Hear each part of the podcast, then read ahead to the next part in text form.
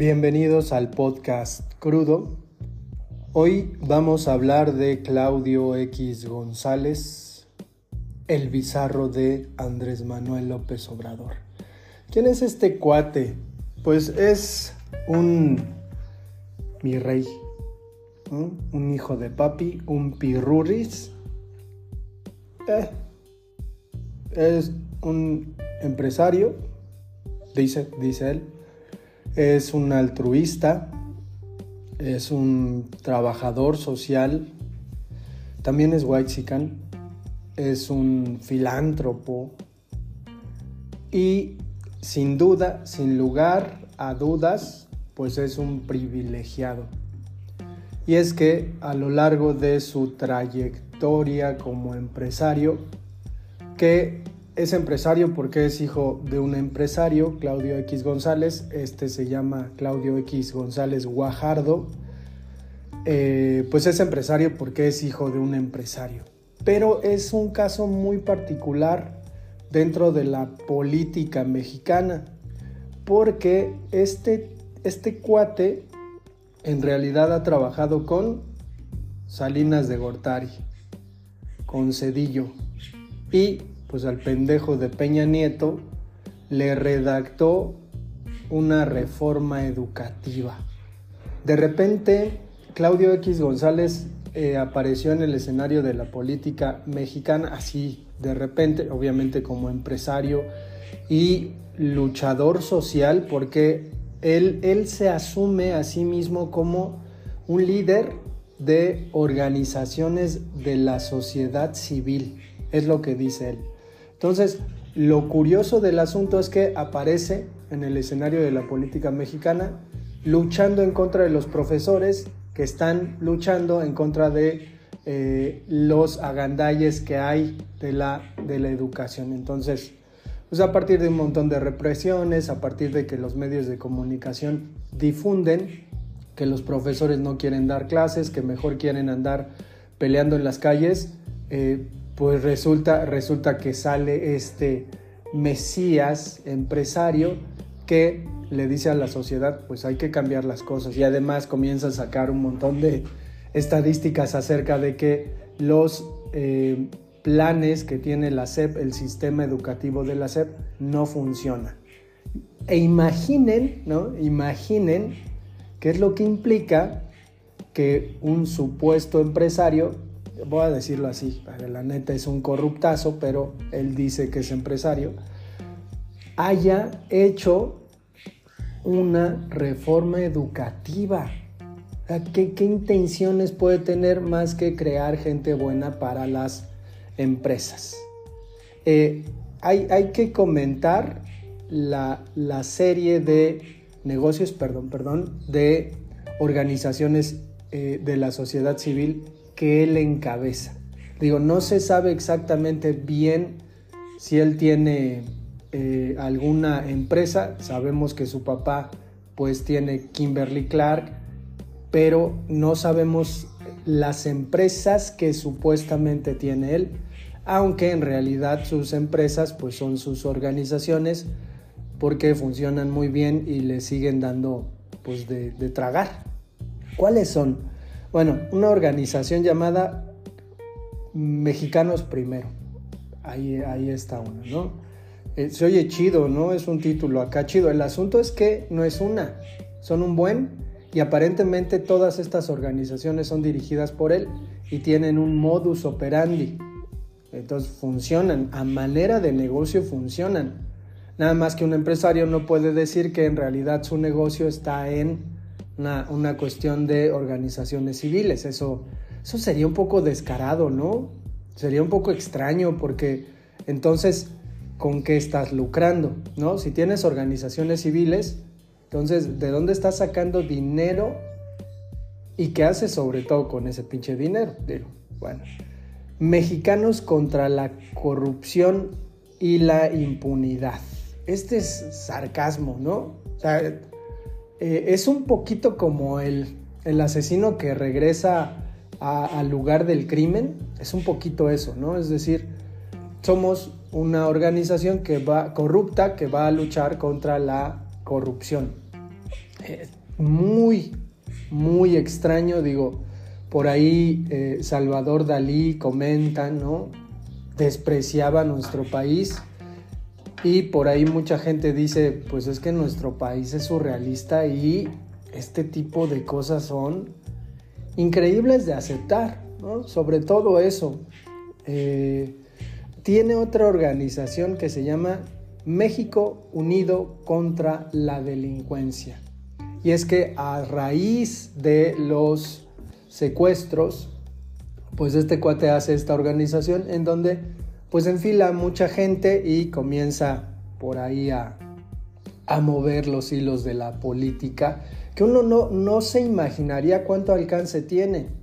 Sin embargo, vaya que tiene alcance y vaya que tiene influencia y vaya que tiene poder. Digo, los pendejos estos de la oposición, del PRI, PAN y PRD, pues están como están gracias a la influencia que tiene este güey sobre ellos. ¿Quién sabe qué les sepa? ¿Quién sabe qué les conozca como para que estén después de todo, después de los resultados, haciéndole caso? Y tiene otra organización que se llama Va por México.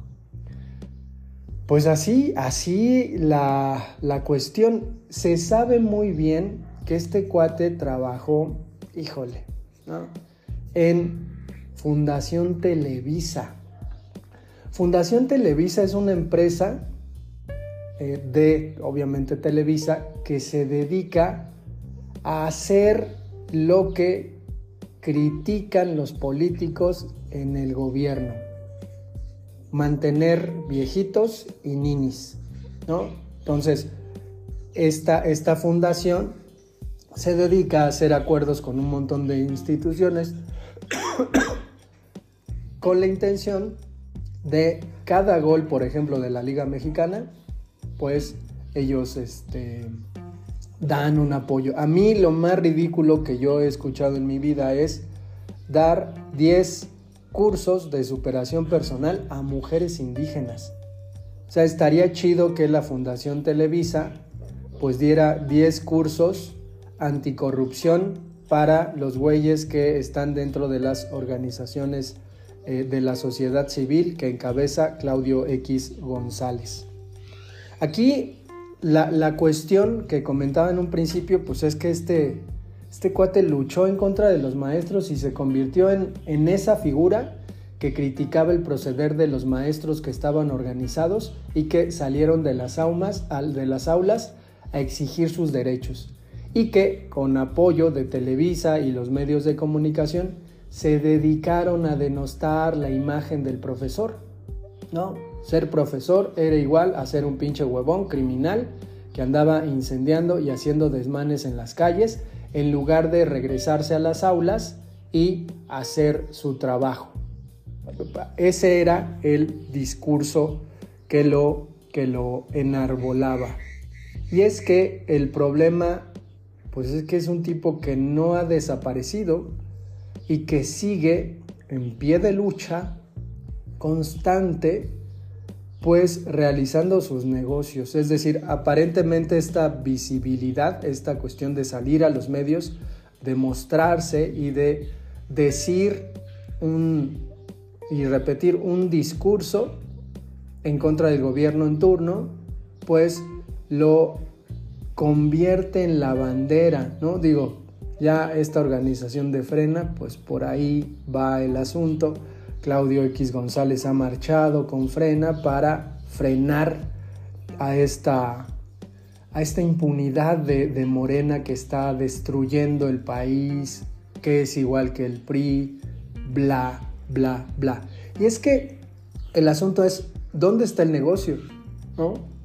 ¿Por qué un tipo que podríamos clasificar como nini y que a lo mejor se merecería que le dieran una lana porque pues no sabemos que tenga empresas, sabemos que, es que trabaja, gana muchísimo dinero. Ricardo Monreal hizo una investigación puntual de que este güey ganaba en aquel entonces 600 mil pesos al mes, ¿no?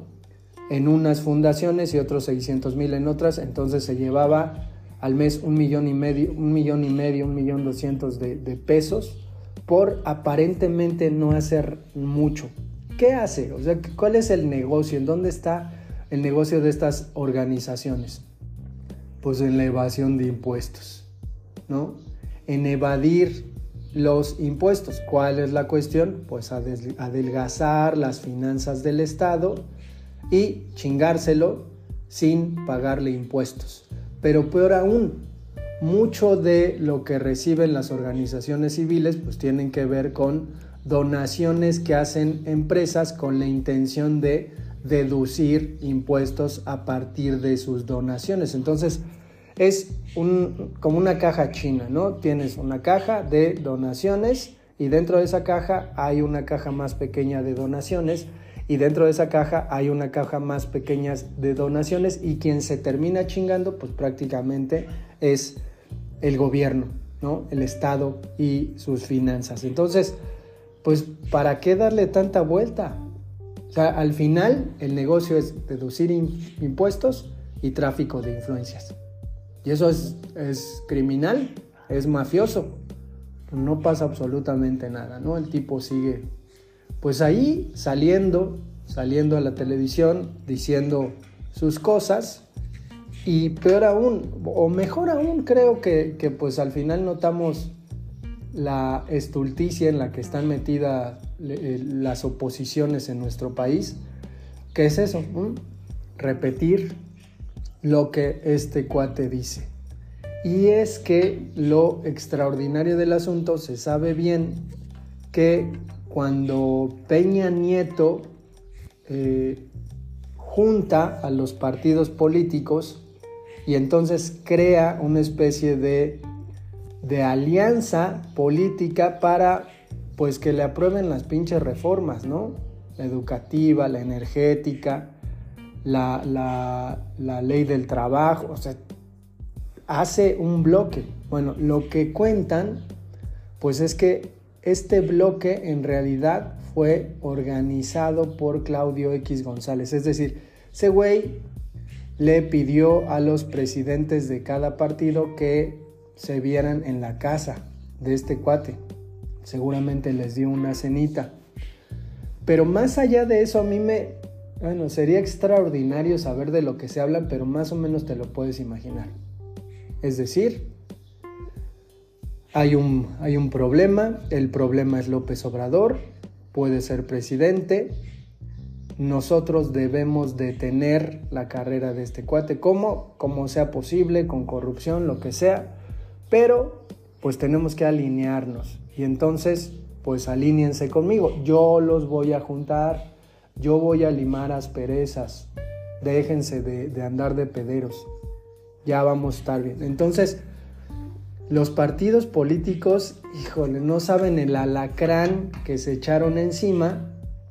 Además, un alacrán que, que, pues, en realidad, si uno ve sus entrevistas, pues no es un tipo brillante, ¿no? Es un tipo de, de discurso, manoseado, repetitivo, que va y dice exactamente lo mismo. Entonces, en este sentido, pues el problema de la oposición es que tienen a este cuate como lastre y lo peor de todo es que no le pueden decir que no.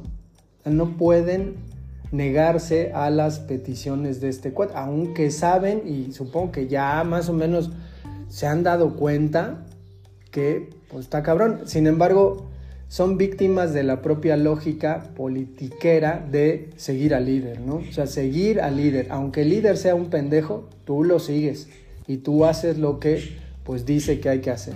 ¿Cuál es, cuál es la problemática del asunto? Pues ir repitiendo por la vida puntualmente con puntos y comas lo que Claudio X González dice. Así, ¿no? O sea, repetir lo que un corrupto dice, repetir lo que un cuate que va de impuestos dice. O sea, eso está muy cabrón. Repetirlo y que no sepas de dónde viene ese discurso. Solamente lo repites y lo repites hasta el cansancio. Y es que es propiamente lo que ha pasado con la izquierda. Y peor aún, porque desde luego que el discurso se, agota, la retórica falible, pues termina diluyéndose. Pero lo verdaderamente terrible es el asunto de que no hay propuesta de plataforma política opuesta a el gobierno en turno. No hay, no hay acciones que normalmente en la dinámica, y eso, eso va a estar interesante de ver, porque además este cuate quiere ser eh, candidato a la presidencia.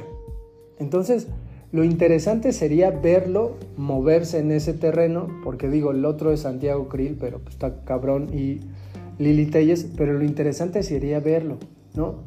¿Qué es lo que va a decir? Y mejor aún, ¿qué es lo que va a proponer? En la dinámica de las elecciones presidenciales siempre hay un clamor con respecto a sí, sí, sí, sí, sí, está bien. Este, tú quieres que el país esté mejor, bla, todos queremos lo mismo, ahora dinos cómo le vas a hacer.